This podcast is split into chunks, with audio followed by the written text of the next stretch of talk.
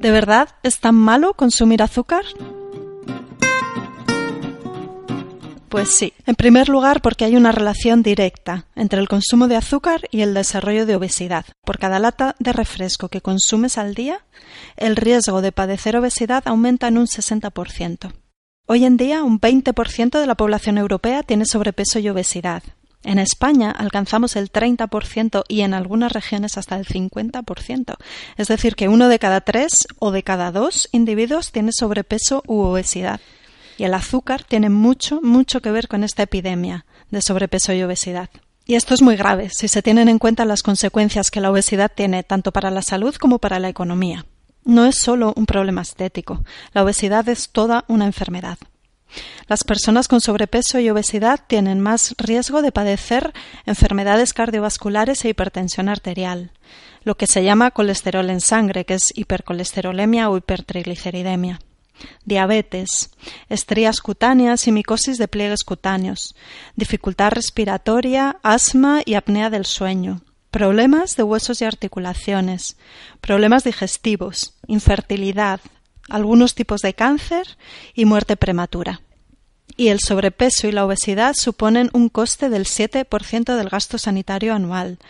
En España, el equivalente a 5.000 millones de euros al año. Y el problema es que aunque sabemos que consumir azúcar nos perjudica, nos cuesta mucho dejar de hacerlo porque el azúcar se comporta como una droga. Hoy se sabe que esto ocurre porque el azúcar activa el centro de la recompensa del cerebro, impidiendo al cerebro enviar la señal de saciedad.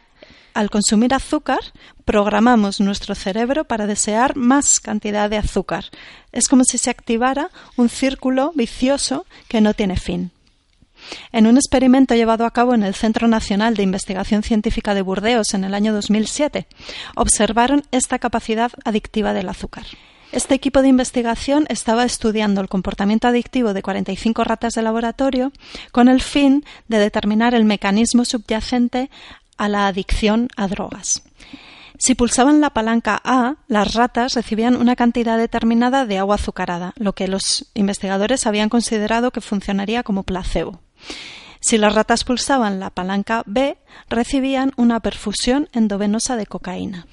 Pues para sorpresa de los investigadores, 43 de las 45 ratas, es decir, el 94% de los individuos, preferían pulsar la palanca A para obtener agua azucarada a pulsar la palanca B para obtener la perfusión de cocaína y lo hacían sin parar. A pesar de que ganaban peso progresivamente, sus movimientos se hacían cada vez más lentos y torpes y su funcionamiento cerebral empeoraba.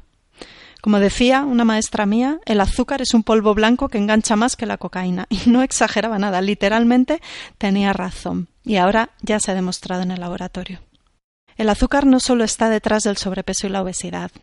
El azúcar favorece el desarrollo de caries, la enfermedad cardiovascular, la hiperactividad infantil, la pérdida de vitaminas y minerales, la desmineralización, el desarrollo de enfermedades gastrointestinales y algunos tipos de cáncer. Por eso soy tan pesada insisto tanto en que hay que evitar el consumo de azúcar. Cuando consumimos azúcar y en general alimentos de alto índice glucémico, se produce una elevación repentina y brusca de glucosa en la sangre, lo que se denomina glucemia. Este pico de glucemia estimula la secreción igualmente brusca y notable de insulina, la hormona que se encarga de retirar el azúcar de la sangre. Estos picos de insulina favorecen el desarrollo de la inflamación y múltiples enfermedades, desde un simple resfriado hasta algo tan grave como el cáncer. Además, junto con la insulina, se libera una sustancia llamada IGF-1, factor de crecimiento similar a la insulina, que estimula el crecimiento celular. Es decir, que el azúcar y las harinas refinadas o alimentos de alto índice glucémico nutren los tejidos y hacen que crezcan más deprisa. En un contexto tumoral, esto significa que el azúcar y las harinas refinadas estimulan directamente el crecimiento de las células cancerosas y potencian su capacidad para invadir los tejidos vecinos. Este efecto potenciador tumoral del azúcar no es nuevo. Es tan importante que su descubrimiento mereció el Premio Nobel de Medicina al médico alemán Otto Warburg allá por el año 1931.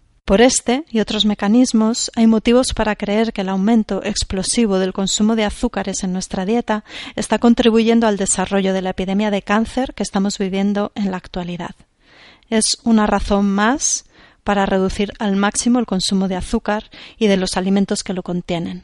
¿No crees?